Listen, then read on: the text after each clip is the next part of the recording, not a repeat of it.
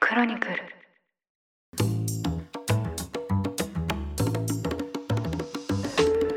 おはようございます2023年5月21日日曜日ニュースコネクトパーソナリティの野村貴文ですこの番組では平日毎朝5分間で世界のメガトレンドがわかるニュースを解説しています日頃からお聞きいただきまして誠にありがとうございますさて今日は日曜版として1週間に配信されたニュースを振り返っていきたいと思います休日のともにリラックスした気持ちでお聞きいただければ嬉しいですそれでは早速お呼びします経営競争基盤共同経営者の塩野誠さんです今週もよろしくお願いいたしますはい、塩野です。今週もよろしくお願いします。はい。この収録時点で金曜日なんですけど、はいサミットが始まりましたね。サミット始まりましたね。はい。すごいニュースが今飛び込んできましたね。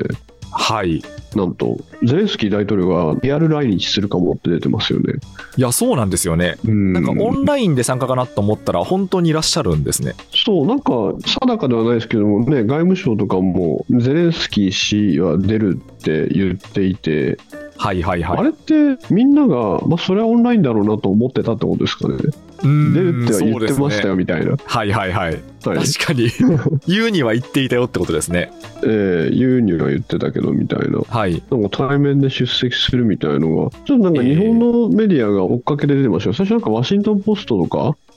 そうですね。はい。この辺が出してましたよ確かアメリカのメディアでしたね。はい。ええまああのね、飛行機のね、フライトのやつとかを見てるから、はい。なんかこう、今、彼がどこにいて、どう飛び立ったみたいなのも見てると思うんですけど、それってなんかええ国家機密な感じがしますけどね。そうですね。本当に。ななんかどういうルートをたどってくるんだろうとか、あとは日本の防衛体制っていうのも結構シビアになるなとは思いますよね。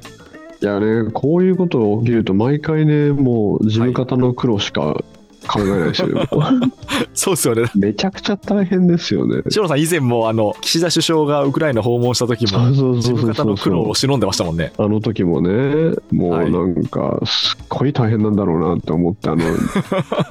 列車にね、乗せる時とかね、そうですえね。ーで、なんかね、うまい棒の箱とかまでね、見られちゃってね、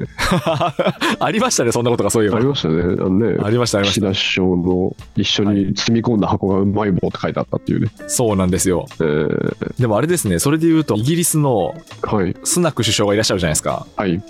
なんか広島カープの靴下履いてましたね。そう、今日畳だったから、ちょっとカープにしたよみたいなね。いや、そうなんですよ。あれ、あれ一体誰の入れ知恵なんだろうかと思ったんですけど、いや、まあ、大使館等々だと思うんですけども、大使館なんですかね、すごいですカーねプ。じゃないですか。はい、あちなみになんか広島カープの応援ってすごいですよね、本当、当選になってて、あの熱狂的なファンに支えられてるチームのうちの一つですね、間違いなく。めちゃくちゃちゃんとした応援しますよね。はい、そうなんですよ。うん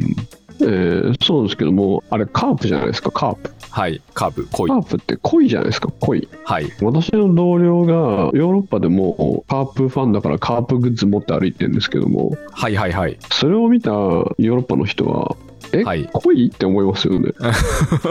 まあ、パッと見でそうですね、恋っていう単語が書いてあるわけですもんね、そこに。恋って書いてあるぞ、この人みたいなね、はい、い感じになりますよね。や、そうなんですよね、なんか、カープってなかなかその他の国のスポーツチームにない名前なんですよね。恋ですもんね。ええ、いやそうなんですよジャイアンツとかドラゴンズとかタイガースって別に他のスポーツのチームにも全然あるんですけど、カープってなかなかないですからねそうしかもなんかマスコットっていうかキャラが結構可愛い系だからはいもう可愛いのに「恋」って書いてあるみたいなはいそうですねもうちょっとなんか獰猛な恋をですね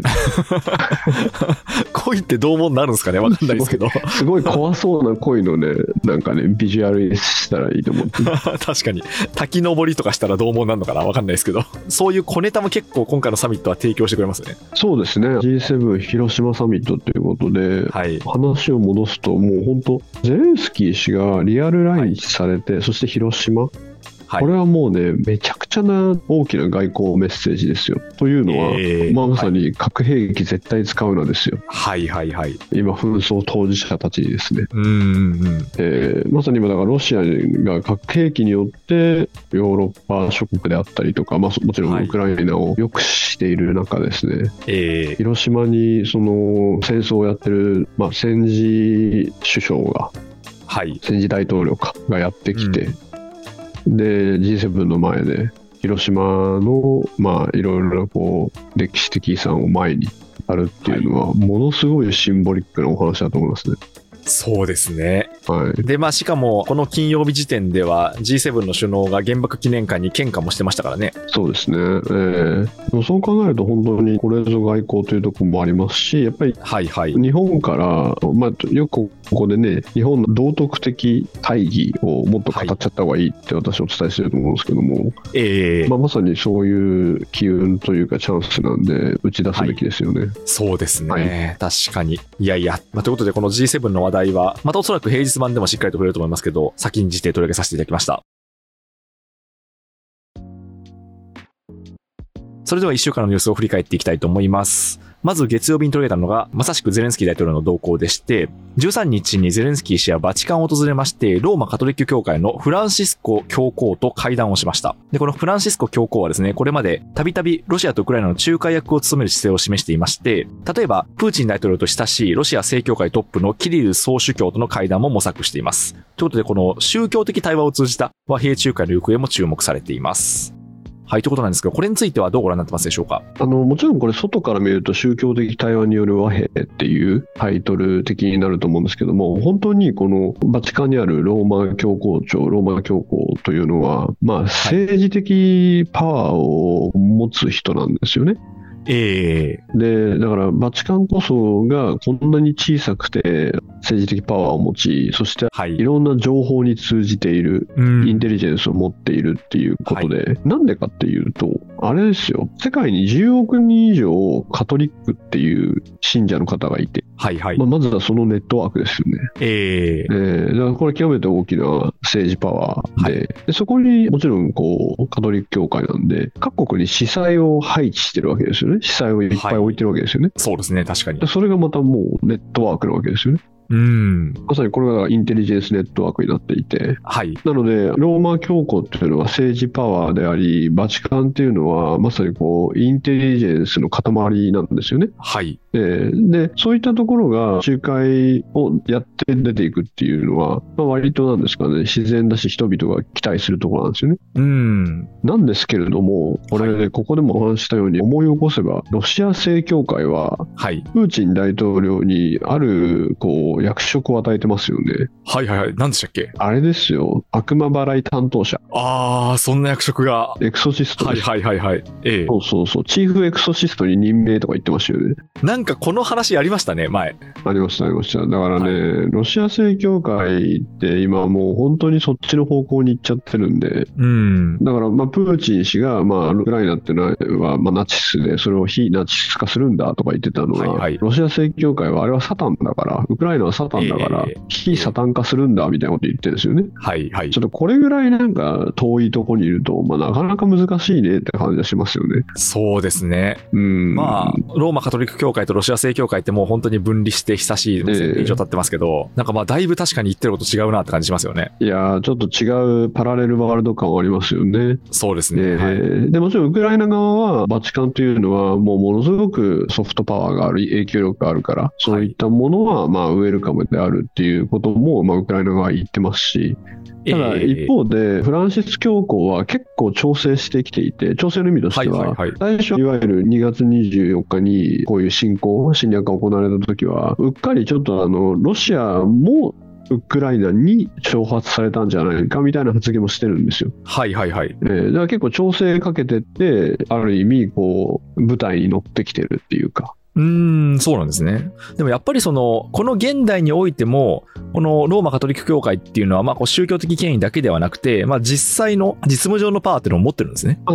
例えば、その、いろんなところに配置してる司祭たちが、はいはいはい。バチカンの意向を背に受けながら、各国の要人と会話するって、それはもうインテリジェンスですよね。そうですね。なるで、その情報をバチカンに報告してたインテリジェンスですよね。はいはいはい。まさしくそうですね。んいやいや、ちょっと行方に注目がされますね。はい。続いて火曜日です。火曜日に取り上げたのが G7 のニュースです。まあ、冒頭でも触れましたが、19日金曜日に広島で G7 先進7カ国首脳会議が開幕しました。で、この議題の一つがですね、中国の経済的威圧への対抗策などが優先課題として協議されることが明らかになっています。で、この経済的威圧なんですけど、政治的な影響力を行使するために一方的に対立する国への輸出入を制限する政策でして、まあ、日本もかつてですね、まあ、レアメタル、金融みたいなことが起きたりしました。で、一方で中国もですね、最近では独自の経済圏への取り込みに力を注いでいまして、例えばですね、今年の3月以降、ブラジルやアルゼンチン、シリアなどが続々と人民元決済を導入しています。はい。ということで、この G7 における対中国の動き、これについてはどうご覧になってますでしょうかそうですね、最近はもう何でもあの兵器化、ウェポナイゼーション、はいもう自国の目的を達成するために、いろんなものをまあ兵器化するであったりっていう言われ方をされたり、あとやっぱり何でもかんでも経済安全保障、経済と安全が完全にもう密接についてしまったっていう、はい。まあ、そういう景色の中で各国うん行動してると思うんですけども、はいそこで今回言われてるのがその経済的威圧っていうものをまあ中国が使ってきた場合に、まあ、兵器化してきた場合に、まあ G7 では、まあ、こういう先進国がですね連携すべきであるっていう話なんですがここでまたあれですよはい。大体違うこと言って目立とうとする人いるじゃないですかはいはいはいはい。マクロン大統領ですよあ、なんかあれですね、中仏関係みたいなのもここでもやりましたけど、やっぱりマクロン氏ですか、いやマクロン氏がですねはい。自分たちにとって G7 というのは反中国、対中国の G7 ではないってまたご発言をされててですね、はいはいはい。えーなんかこの前結構みんなに怒られたじゃんみたいな感じなんですけども、そうですよね。そんなことありましたよね。ありましたね。はい。ね、中国に出て行って、それでこう、エアバスをね、ちょっと売りさばいてね、はい。で、なんか、あれみたいな、こう、一人で、なんか、あれ、 ちょっと違うことやってるよみたいな。そうです ね。まあ、非常にあの、VIP 待遇を受けてましたね、そういえば。スーパービップ待遇でね、なんか皇帝が来たみたいな感じになってましたけども、なってましたね。はい。中国で。うんでそれはね結構その後なんか欧州、まあ、EU からするとはい。一人クラスで抜け駆けしたやつがいたからちょっとダメージコントロールとかそんなことまで言われちゃって、はいはいはいはい。で捨てたと思ったらまたやってましたねそうですね。はいでもまあ、やっぱりそこっていうのは、前回も触れましたけど、どうしても一枚岩になれない部分ってことなんですかね。まあ一応言うっていうかなんかマクロン氏が面白いですよ毎回あー、マクロン氏が独自の動きを示してるわ独けです、ね。自の動きを従うは傾い向ありますね、えーで一方であの中国がまさにその、まあ、西側先進国がやっている G7 というものに対して、ええ。自分たち主導で中央アジアの国々を集めてはい。サミットっていうのを今18日ぐらいからやってますよね。ええええ、本当にあれですね。同じ日程にぶつけてきたってことですね。そうですね。で、これがまた面白いなと思うのが、はい。もともとロシアの弱体化は中央アジアの不安定化っていうか、こうちょっとロシアと組んでるとまずいんじゃないみたいな国々が生まれるっはいはいはていよく話してたじゃないですか。ええそうですね。それがまさに今中国に取り込まれようとされてるっていうですね、はいはいはい。感じがしますよね。でもそうですよね。中央アジアってもともとロシアとの関係性深いですもんね。いや、いわゆるまさに旧ソ連ですから。ですよね。旧ソ連ですもんね。だからカザフスタンとかそうですもんね。そうです、そうです。だからこう、ええロシアがなんだか弱くなってきちゃったからっていうところで、旧ソ連の、まあ、それこそロシアというものにいた、うん。カザフスタン、キルギスはとい。タジキスタン、トルクメニスタン、ウズベキスタンですかね、まあ、スタン国家たちはいはいはい。がなんか、まるっと中国さんのサミットに呼ばれちゃってさ、つって、うーん。本当にあれですね。じゃあその中でもうユーラシア大陸の真ん中が、まあ、中国のもとに結集してるってことですね。だからなんかあれですよね、ロシアが変な手を打ったがはいゆえに、今までこう、ねまあ、自分たちの古文だと思ってたものがまるっと取られちゃったみたいな。はいはいはいはい。まあなかなかあれですね。プーチン氏からするとそこも誤算だったのかもしれないですね。まあ気持ちよくはないですよね。うん、そうですね。やっぱりこういうのってパワーバランスだなとは思いますね。はいはい。はい続いて水曜日です。水曜日に取り上げたのが、アメリカの新興メディア、バイスの経営破綻です。バイスメディアはですね、15日、日本の民事再生法にあたる連邦破産法の適用を裁判所に申請しまして、経営破綻したと発表しました。で、その理由は負債が膨らんだためでして、推定で最大10億ドル、日本円で1360億円以上に上るといいます。このバイスメディアは一時期ですね、57億ドル、日本円で7700億円の価値があるとされまして、まあ、高額な M&A 売却や上場の噂もありました。ただ、今回の破綻では、投資ファンドに2億2500万ドル、およそ306億円で売却される見通しだということで、この事業は継続するというふうに同社は説明しています。で、まあ、このですね、ネットメディアのこの苦境というのは、このバイスに限った話ではなくてですね、まあ、以前、バズフィードですね、こちらについても4月にニュース部門を閉鎖して、以前の評価額の数分の1で上場をしました。で、また、ボックスメディアもですね、2015年の評価額の約半分で今年資金調達をしたというニュースも報じられています。はい、ちょっとこのバイスメディアの破綻ですね。これについてはどうご覧になってますでしょうか いや、これは逆にね、野村さんにお伺いしたいです よ。すいません、なんか、はい私のパートになっちゃいましたけど。はでいも、いや、なんか、私ほんとびっくりして、このバイスメディア。ええあ、そうですか。はい。はい。バイスメディアってだってその2010年代、なんかその、かっこいいメディアのなんか結構代表選手だった記憶があるんですよね。わかります。一世を風靡した感じで、全然違そうなうんです新しいメディアがデジタルから出てきて、で、若者、まあ、ユースメディアとして若者の心を捉えたやつみたいな感じでしたもんね。そうなんですよ。で、まあ日本は結構その、まあ割とドラッグカルチャーとかよくやってたんですけど、はい。アメリカのバイスメディアって結構その広範なドキュメンタリーいっぱい作ってて、ええええで、私結構見てた記憶があるんですよね。そうですかね。っこいいなと思いながら。はい、私もなんかドキュメンタリーとか切り口の動画があるとアバイスって独特のあのロゴですね、そう、あのロゴ、あのロゴです。かっこいい。えーあの思ってましたけれども はい。やっぱりなかなか難しいんだなっていうのとあとあの日本だとね本当にバイスで見ると大麻とかドラッグカルチャーの記事がブワーって並んでてあれちょっと怖いのかなみたいになった、 そうですね。えー日本はそっちに寄せてんだって感じはしましたけど、まあ、シロさんまさに今難しいっていうふうにおっしゃいましたけど、まあ、バズフィードもしかり、やっぱりなんでしょうね、その広告型モデルはいっていうのが、まあ、2010年代にすごくこう可能性をみんな感じて、で、そこにこう巨額の投資マネーが集まってきたと思うんですけど、まあ、やっぱりこうやってみたら一筋縄ではいかなくて、まあ、ニューヨークタイムズなんかもその課金の方向に、あの、どんどん舵を切って、で、それでまあ、その伸びてるっていうのはありますけど、やっぱそのウェブメディアの広告系っていうのがしんどいっていうのが、まあ、やっぱりかなりはっきりした形で出てきましたね。そうですね、おっしゃる通りですね、まあ、だから、うん、日本も同様に、どうやって広告からユーザー課金というか、ええ。会員制にしていくかっていうのをたくさんやってますけれども、そうですね、あとはいつも思うんですけど、はい。結構、まあ、ニューヨークとか北米、まあ、ここ、バイスってすごいカナダと縁があると思うんですけど、はいはいこはうい。いうメディアって一流のジャーナリストもすごい、まあ、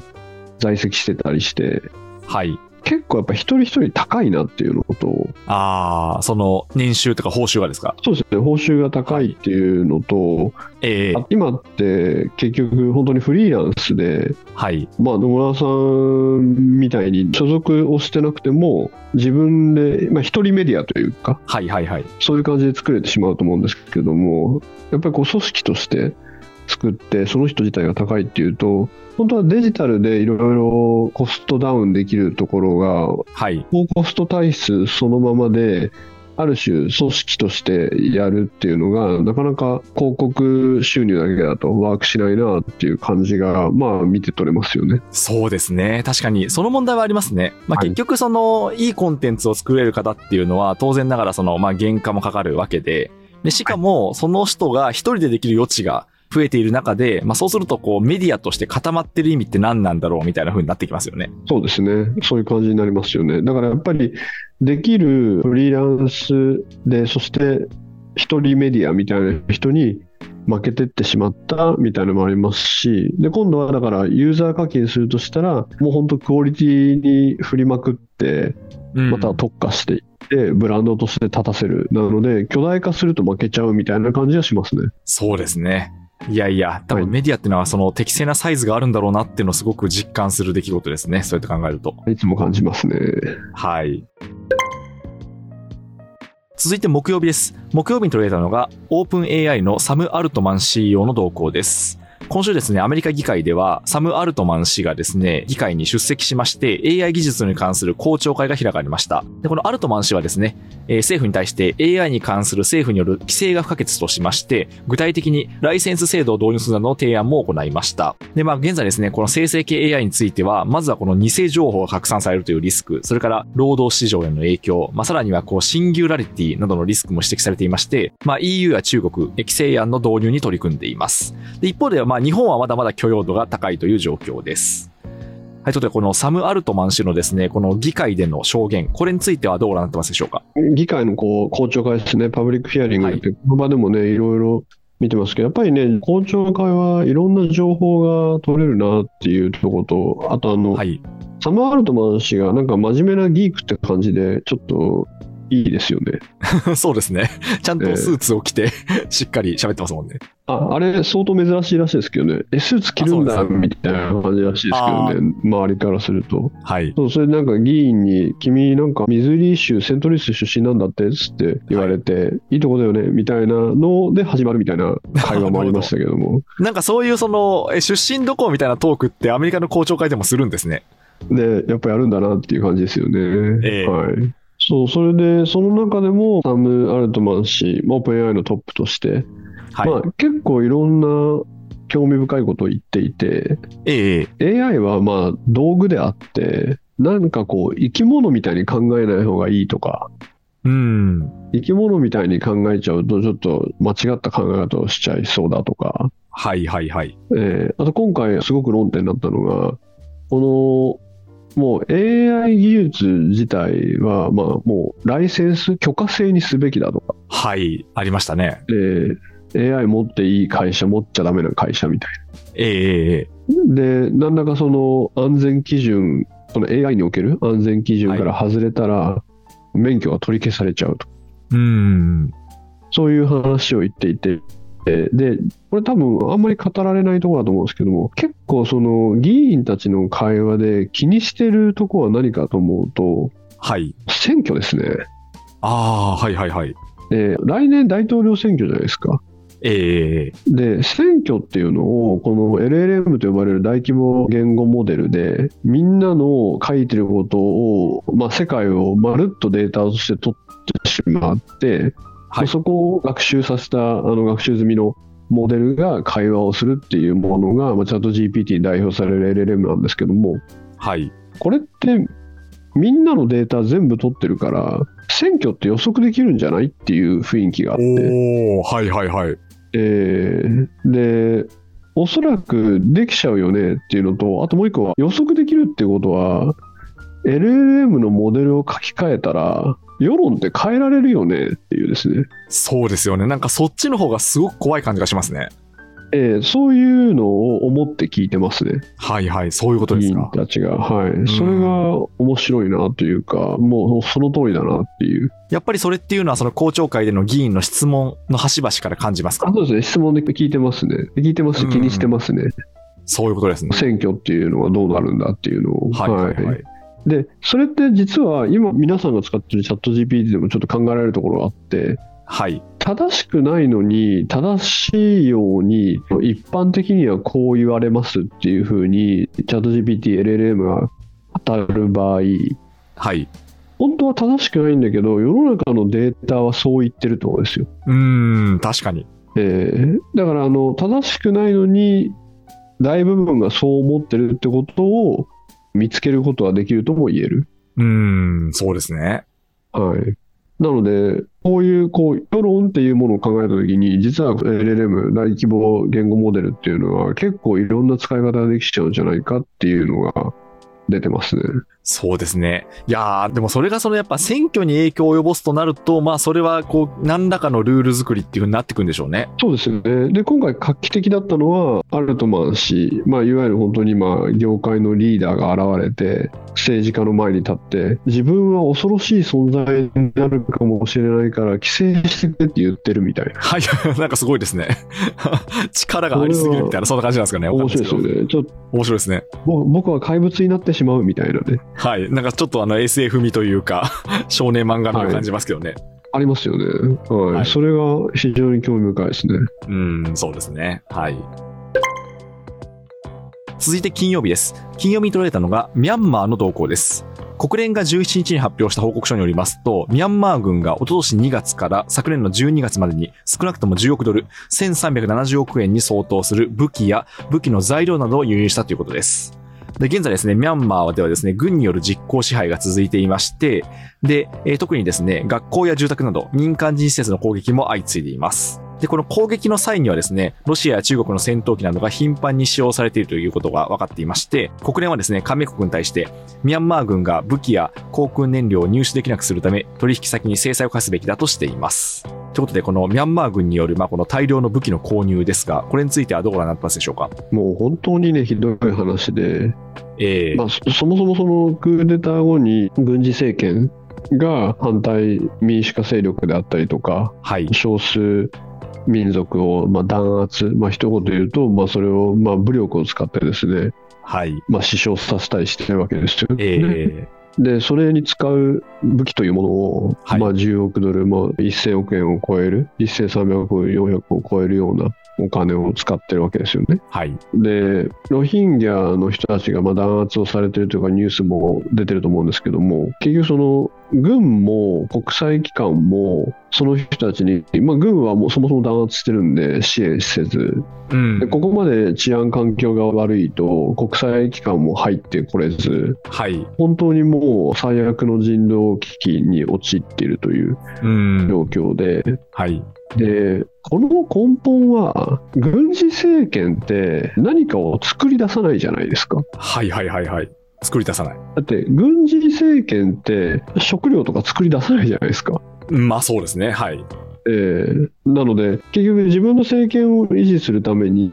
何かの生産を行うというよりは、ええええその今あるお金を政権維持のために武器を買うという行為をしてしまうわけじゃないですか、確かに。でもそうですね。当たり前ですよ、ええで武器を買ってもお腹いっぱいにならないじゃないですかそういうことですだね。からおのずと軍事政権は自らを守るためにうんうん。何も生み出さず武器だけを買うんですよね確かに。でもそうですよね。そのそもそも軍隊っていうものって、まあ守りたいものがあって、で、その守りたいものっていうのは、まあ多分その経済的に何かを生み出すってことなんですけど、まあそれを守るために軍隊があるわけじゃないですか。はい。でも、この軍事政権の場合は、その国民が立ち上がらないように武器を購入するってことですもんね。そうですそうですだから国民を守るのではなくてはい。軍事政権という政権を守るためにはい。自己を守るためだけにお金を使い武器を揃えるのではい。そうですね。別に産業を守るとか領土国民を守る主権を守るっていう機能じゃなくなっちゃってるんですよね、はい。本当にそうですね。えーおのずとうん。だからそうすると結局その産業が生まれて生産がされないんでこれまたすごく安易なところに飛びつくんですよ大体でそれは何かっていうと麻薬の密売とかですよねうーん、そういうことですね。えーなのでこう暴力装置そのものが自己の暴力を守ろうとすると何も生まない、あー、なるほど。そういうメカニズムですね。確かに。えーそうなんですよなので本当にこれは人道的危機を迎えていてでまともって軍事政権は期待できないので本当に諸外国の介入、まあ、国際機関の介入ですかね介入支援というものが本当に待たれるところと思います。そうですね。はい。はい